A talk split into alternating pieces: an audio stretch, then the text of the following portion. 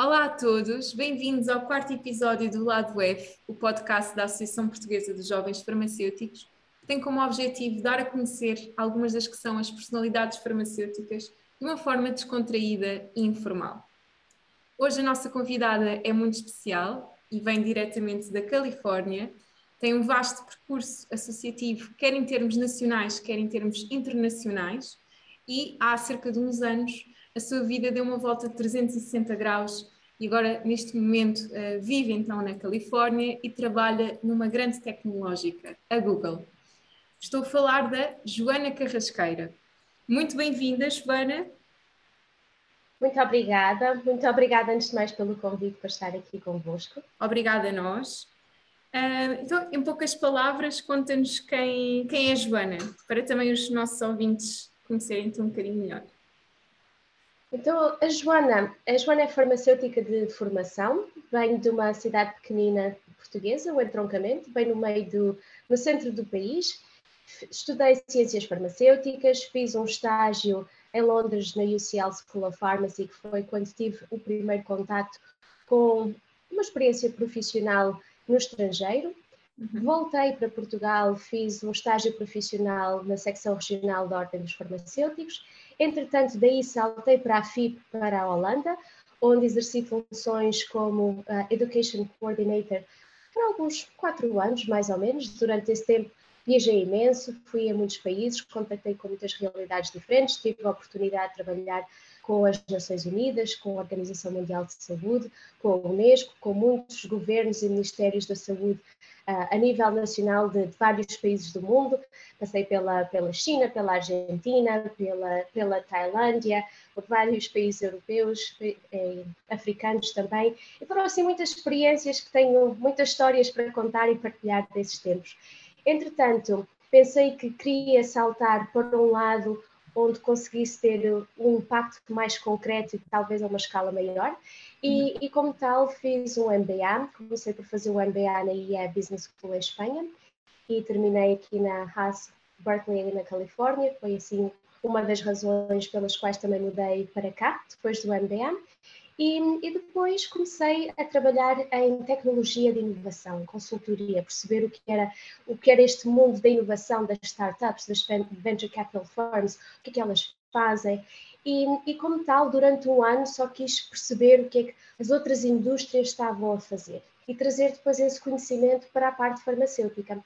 Entretanto, comecei a trabalhar no Google e hoje em dia lidero toda a estratégia de comunidade e de introdução no mercado de produtos de machine learning, mais concretamente o TensorFlow, e trabalho com comunidades de programadores em todo o mundo, trazendo então esta inovação às comunidades e, e, e às pessoas que querem utilizar machine learning e novas tecnologias no dia a dia. Portanto, assim, in a nutshell, esta, esta é a Joana.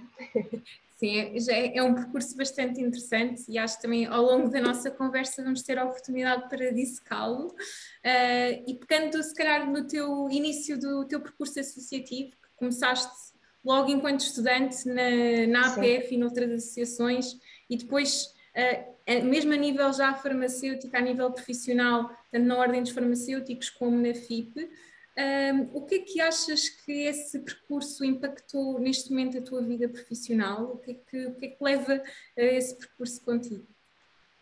Eu acho que nós, enquanto estudantes e, e quando temos a oportunidade de nos juntarmos ao associativismo, traz-nos muitas oportunidades e desenvolvermos competências únicas que não adquirimos durante o mestrado integrado em ciências farmacêuticas. Por exemplo, a capacidade de, de gerir vários projetos ao mesmo tempo, a capacidade de, de comunicar, de fazer apresentações, de, de, nos sentirmos descontraídos e confortáveis no, no, nosso papel perante uma audiência. Podemos fazer apresentações durante, durante o curso, mas é para uma audiência pequenina, é para a nossa turma, é para a nossa classe ou para o ano, e não tem o mesmo, o mesmo impacto quando estamos a representar uma associação, quando vestimos a camisola, e como tal, todo, toda essa interação com, com vendedores, com, com providers de outras, de outras organizações, a capacidade de negociar quando fazemos um evento, quando fazemos uma festa, quando fazemos um curso, capacidade de negociação, é todas essas competências não adquirimos no mestrado integrado em ciências farmacêuticas e são muito, muito importantes durante a nossa experiência profissional, porque tudo na vida é negociação, tudo na vida é apresentação, marketing pessoal, marketing da nossa empresa, e são essas as competências que eu aprendi no mundo associativo que trago hoje em dia ao, ao, meu, ao meu desempenho a nível profissional. Por exemplo, eu durante a, meu, a minha experiência associativa tive a oportunidade de contactar com estudantes do mundo inteiro, perceber como é que os, os estudantes, quais são as, as, suas tradições, qual é o seu background, qual é a sua forma de encarar o setor farmacêutico, quais são os problemas em saúde que esses estudantes um, encontram no, no, dia a dia da sua prática, nos países de onde vêm, tudo isso, esse conhecimento que é quase intangível e que não adquirimos durante o curso, se queremos depois continuar no mundo empresarial ou no mundo uh, associativo, do associativismo profissional, são, são competências muito, muito importantes de inteligência emocional, de capacidade de empatia, de nos conectarmos com o outro, que que, que são uma mais-valia para nós enquanto pessoas, enquanto futuros profissionais e que não há outra forma de as aprendermos. É realmente o mundo do associativismo enquanto jovens é a melhor forma, porque há tentativa e erro, há, há o facto de, mesmo que eh, haja um erro num evento, num curso não correu tão bem, o impacto e o risco são, são muito menores a médio e a longo prazo. Ok, vamos aprender, passamos à frente, no próximo já será melhor. E também não há, como somos estudantes, o facto de errarmos e de, de, aprendermos com esses erros é encarado de forma normal. No mundo profissional também, eu gosto de pensar que a vida é uma aprendizagem, contudo, enquanto estudantes, temos aquele companheirismo, fazemos, trabalhamos em equipa para alcançar algo todos juntos, e eu acho que isso é muito, muito forte e benéfico depois para a nossa experiência profissional. Sim, é quase como um projeto piloto para a vida profissional. Eh, esse, esse... Exatamente. Joana. Exatamente.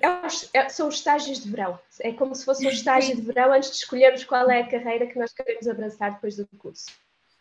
Uh, Joana, e como é que se deu então a tua mudança para Silicon Valley e fazer esta também alteração de, daquilo que ambicionavas, calhar, como vida profissional? O que é que te motivou para, para fazeres este, esta mudança? Então, esta mudança não foi assim uma mudança muito planeada, por assim dizer. É, como disse, durante praticamente quatro anos na Federação Internacional de Farmacêuticos, tive contactos internacionais com, com muitas pessoas, muitas formas de trabalhar, e aquilo que eu ficava sempre um pouco mais uh, desapontada era com a falta de recursos que eu tinha na minha organização de implementar as estratégias que estávamos a desenvolver. Ou seja, eu acho que é muito importante quando as organizações profissionais se unem e, e, e desenvolvem estas estratégias e, e, o que é a visão uh, 2030, o que é, é idealmente como é que seria a reestruturação de serviços académicos, de serviços farmacêuticos, mas depois falta-nos a capacidade de implementar e de promover essa mudança positiva.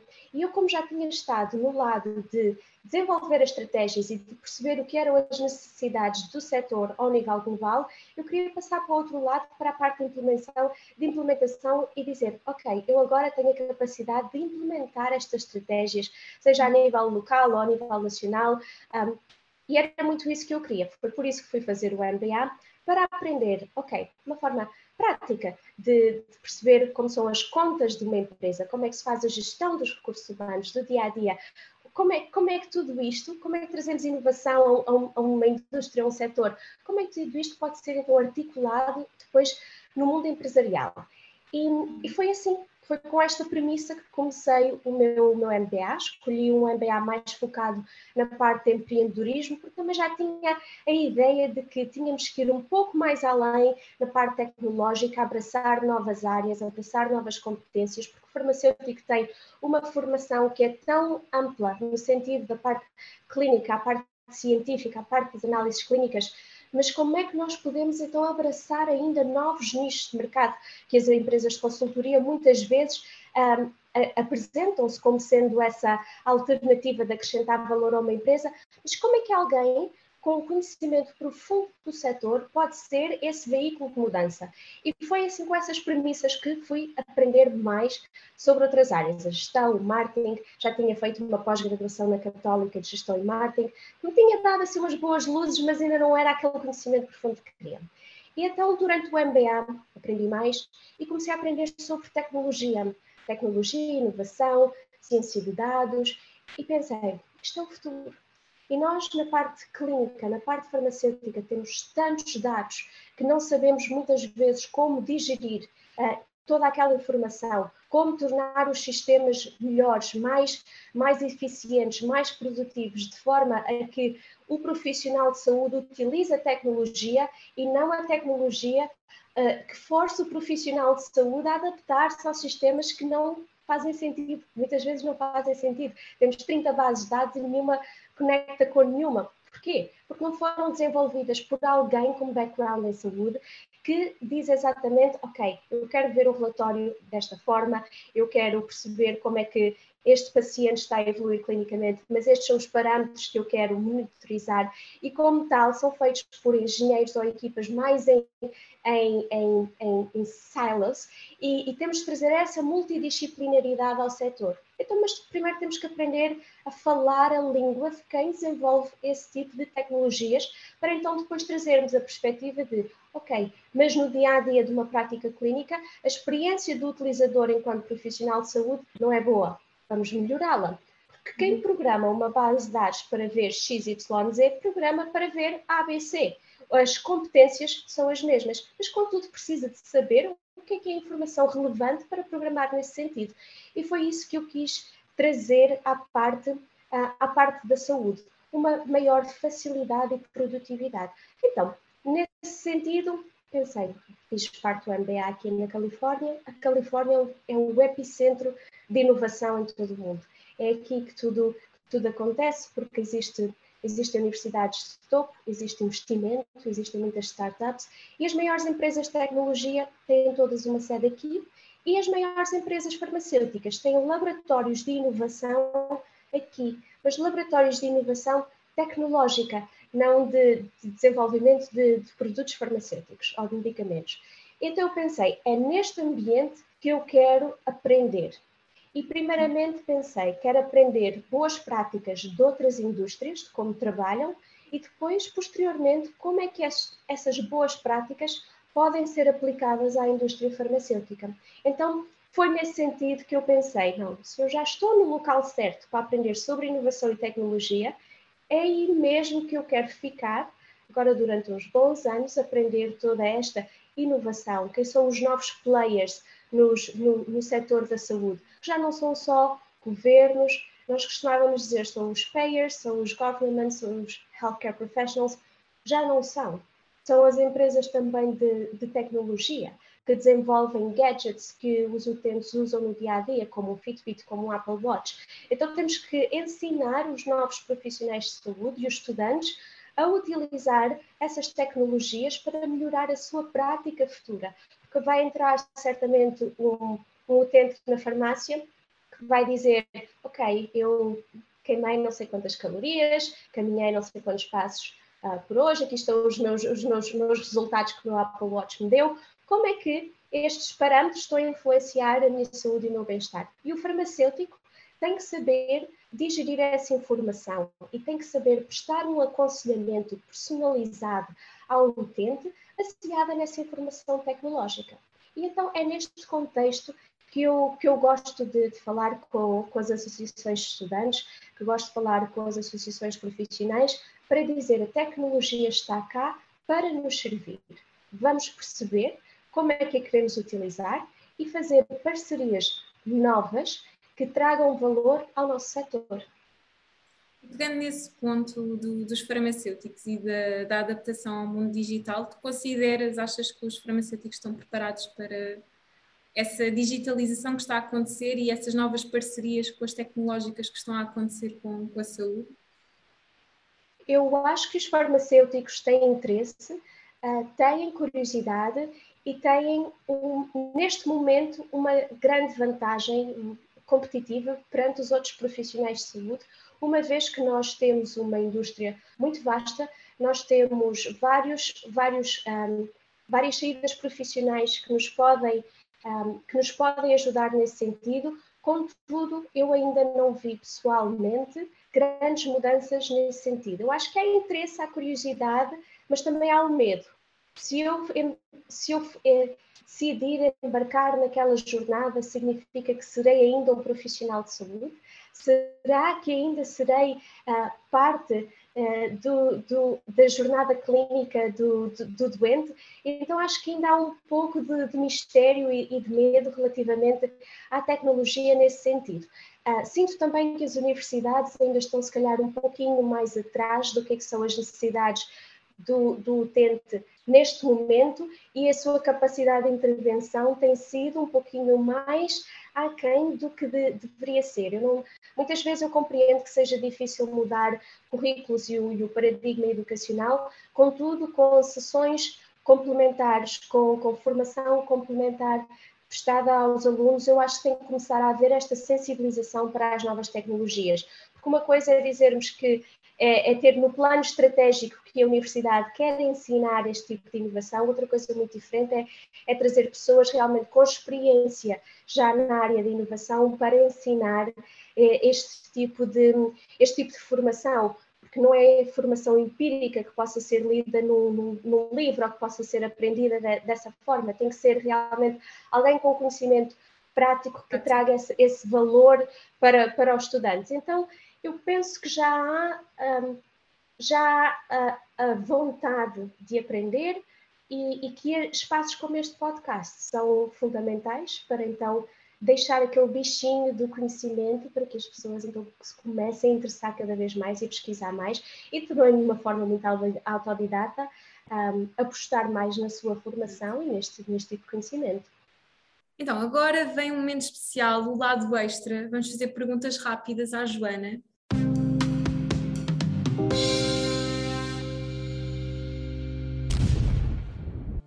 Joana, comida portuguesa ou americana? Comida portuguesa, 100%. Sistema de saúde português ou americano? Esta é difícil. Uma combinação dos dois, americano pela inovação, português pela universalidade. Ok, bem respondido. Um local que ficou na tua memória? Uh, Tailândia. Halloween ou Santos Populares? Ui, esta, esta é muito difícil. Gostas dos dois? Gosto dos dois, mas Halloween. Um guilty pleasure. Hum. Comida da minha mãe. Okay. Uma pessoa que marcou o teu percurso profissional. Muitas pessoas marcaram o meu percurso profissional. Um, esta é muito difícil de responder.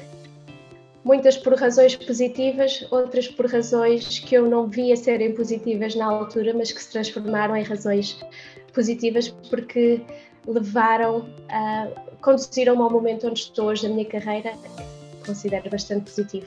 Portanto, todos os professores, uh, todos os professores da vida que tive. Boa. E um projeto da tua vida?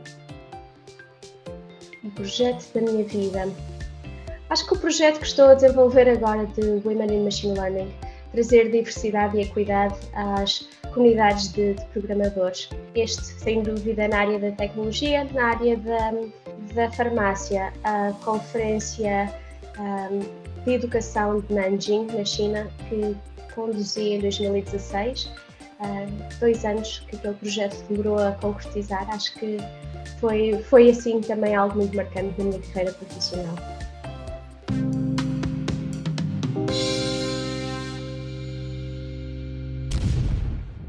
Queres partilhar connosco o que é que fazes no dia a dia? Quais são as tuas principais atividades também no dia a dia, na TensorFlow, certo? Sim, no TensorFlow.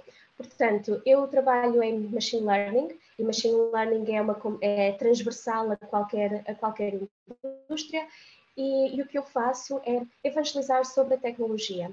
fazer com que este tipo de tecnologia chegue às massas, chegue aos, aos programadores, chegue aos, aos, engenheiros a desenvolver novos modelos de, de machine learning e, um, e, e, de software, mas que também chegue às massas e que ajude uh, qualquer pessoa a perceber como é que podem utilizar machine learning na sua vida profissional. Portanto, tudo o que sejam produtos de machine learning, estratégias de introdução no mercado, formas mais fáceis de comunicar a tecnologia a todos os tipos de, de pessoas, desde, desde estudantes, e quando digo estudantes uh, elementares do, do, do, ciclo high school, até estudantes universitários, até uh, às avós, aos avós que, que querem aprender sobre tecnologia. E, e isto é algo que é muito gratificante, porque sendo uma tecnologia tão transversal e tão, tão importante, no sentido que uh, acelera os nossos sistemas, uh, acelera tudo o que é uh, a informação e a, e a geração de, de dados, tem tantas aplicações que, que, eu vejo coisas como utilizarmos o TensorFlow para fazer todo o reconhecimento da grande barreira de coral na Austrália e, e perceber como é que as migrações de peixes estavam a afetar os corais uh, face às alterações climatéricas. Portanto, trabalhámos com organizações governamentais na Austrália, com, implementámos so, uh, sondas, uh, portanto, como é que se diz? sondas? As sondas, exatamente. As sondas no, no, nos barcos para fazer essa monitorização. Existem agricultores na China a utilizar uh, machine learning para perceber qual é a calibragem de, das frutas que, que, produzem, se são as chamadas frutas um, com a calibragem certa para enviar para um supermercado ou para enviar para as frutas feias, mas contudo, com machine learning têm sempre um tapete rolante com as frutas sempre a passar que acelera muito mais a, a, a produção, não tem que ser um, um, um check manual. E, e, depois, dentro da área da farmacêutica, os sistemas de gestão hospitalar, uh, dizer-nos quais é que são os pacientes que têm mais possibilidade de regressar ao ambiente hospitalar face a um, um face a outro. Ou seja, o, o, médico pode literalmente, o médico, o farmacêutico, qualquer profissional de saúde, pode literalmente sentar-se na sua secretária e, e, começar a analisar os seus pacientes, perceber, ok, esta pessoa já foi hospitalizada no X vezes, qual é a probabilidade de voltar a ser hospitalizada no, no futuro? e então, de uma forma proativa, termos um impacto mais positivo na vida desses, desses utentes, uma vez que conseguimos quase que prever o seu comportamento futuro com base em todos os dados, uh, todos os dados passados e da sua história clínica. Então, isto é uma forma muito poderosa de atuar e de ter um impacto positivo na vida das populações. E o que eu estou neste momento a fazer é realmente trazer esta tecnologia, maior número de empresas, maior número de startups, ajudar, um, trabalho também de forma muito próxima com o Google for Startups, que é um projeto que ajuda as startups a implementar um, novas formas de atuação nestes setores. E depois, algo que me interessa muito aqui em Silicon Valley também, é uh, toda a parte de financiamento destas novas ideias, destas novas uhum. oportunidades, através das venture capital firms. E quando, quando se faz um investimento numa, numa empresa júnior ou numa startup, o que, é que o investidor realmente está à procura? É o retorno do investimento, é de uma ideia pioneira que vai mudar o mundo e então ajudar todos estes empreendedores a, a desenvolver o seu plano de negócio e o seu plano de atuação é algo que eu gosto muito também e que o faço na área de saúde. Faço parte de, do, do, uh, do board, de, do advisory board de algumas startups na área da saúde, fazendo então a ligação entre tecnologia, business e saúde e, e, e dá-me imenso prazer. Mesmo muito interessante, Joana. Olha, e podíamos continuar a conversar. Exato, exato. a tua perspectiva é mesmo muito interessante e acho que é algo já ainda muito à frente daquilo que vivemos em, em Portugal e, e pode ser que desperte aqui também o bichinho de pessoas que queiram ter uma perspectiva mais internacional e, e, queiram, por exemplo, seguir percursos como, como o teu. Uh, agora, Exato. se calhar também olhando para para a tua vivência nos Estados Unidos e, e, as tuas as diferenças que visivelmente existem nos, nos sistemas políticos, económicos, sociais, quais, quais é que acham, achas que são aqui os aspectos mais positivos e mais negativos de, de viver nos Estados Unidos versus Portugal? É, então, essa é uma ótima, uma ótima pergunta. Uma ótima pergunta que, quanto mais tempo passa aqui nos Estados Unidos, mais difícil fica de responder. No sentido que a acessibilidade a cuidados de saúde acho que é algo fundamental e que todas as populações devem ter, e o facto do nosso sistema de saúde ser tendencialmente gratuito e universal são, são valores, para mim, muito, muito queridos e muito importantes, porque ao nível da saúde pública eu acho que temos muito políticas muito mais avançadas do que nos Estados Unidos, no sentido da campanha da troca de seringas que nós fazíamos na, nas farmácias, é algo que está a ser falado e debatido uh, bastante neste momento e Portugal é dado como um exemplo de sucesso e, e é algo que me deixa muito orgulhosa da nossa, das nossas políticas de saúde pública. Contudo, uma coisa que gosto muito no sistema americano é o facto de termos acesso a tecnologias de ponta, a tratamentos de ponta, que se não forem, uh, que se não forem um, através do, do, sistema de saúde, se não forem aprovados através do sistema de saúde em Portugal, o típico português, como doenças raras, como doenças raras, não tem acesso a esse tipo de tratamento, enquanto cá temos, um, através das seguradoras de saúde, mas uh, bastante mais, mais dispendiosos também, mas pelo menos há essa esperança de que se eu conseguir uh, pagar e se tiver o meu seguro de saúde, eu tenho acesso a esse tipo de tratamento. Em Portugal talvez seja um bocadinho mais complicado. Uh, então, esta, dual, esta dualidade de tecnologia de ponta, acesso a cuidados uh, de topo e cuidados universais para a população inteira, eu não sei como é que se deve fazer a junção ou a integração dos dois, mas são as, as, os aspectos mais positivos dos, dos dois sistemas. Contudo, uma coisa que, que não gosto tanto cá é o facto de o nosso seguro de saúde estar associado à entidade patronal e, claro, quanto maior for a capacidade da entidade patronal de providenciar um seguro de saúde uh, melhor e de topo e com contribuições, uh, tudo, tudo um, um, sistema muito diferente, melhor, então uh, a, fa a, falta de equidade no acesso à saúde Sim. é algo que ainda mexe muito comigo. Ok, Joana, olha, muito obrigada. Antes de se calhar de finalizarmos este episódio, que foi mesmo muito rico aqui na tua experiência, tanto na, mais a nível associativo, como também a tua, todas as tuas formações que já tiveste e agora a tua, a tua experiência na, na Google. Qual é que é o teu lado F? Queres partilhar connosco? É assim a pergunta da praxe uh, nestes episódios uh, do nosso podcast. E qual é que é o teu lado F?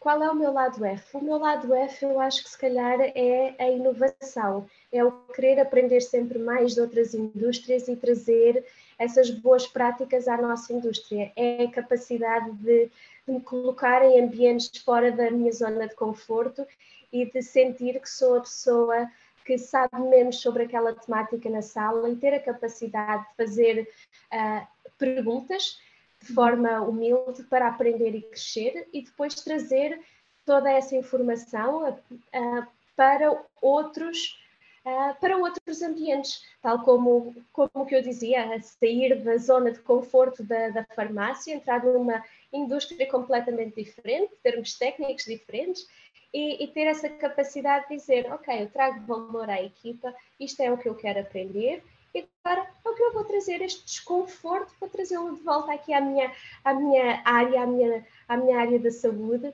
onde, onde posso então acrescentar valor. Acho que é a, a capacidade de me colocar em situações desconfortáveis e aprender uh, com elas e crescer. É uma ótima capacidade. Parabéns. Obrigada, obrigada. Joana. E, e, obrigada por uh, também nos ouvirem, estarem aqui connosco neste quarto episódio.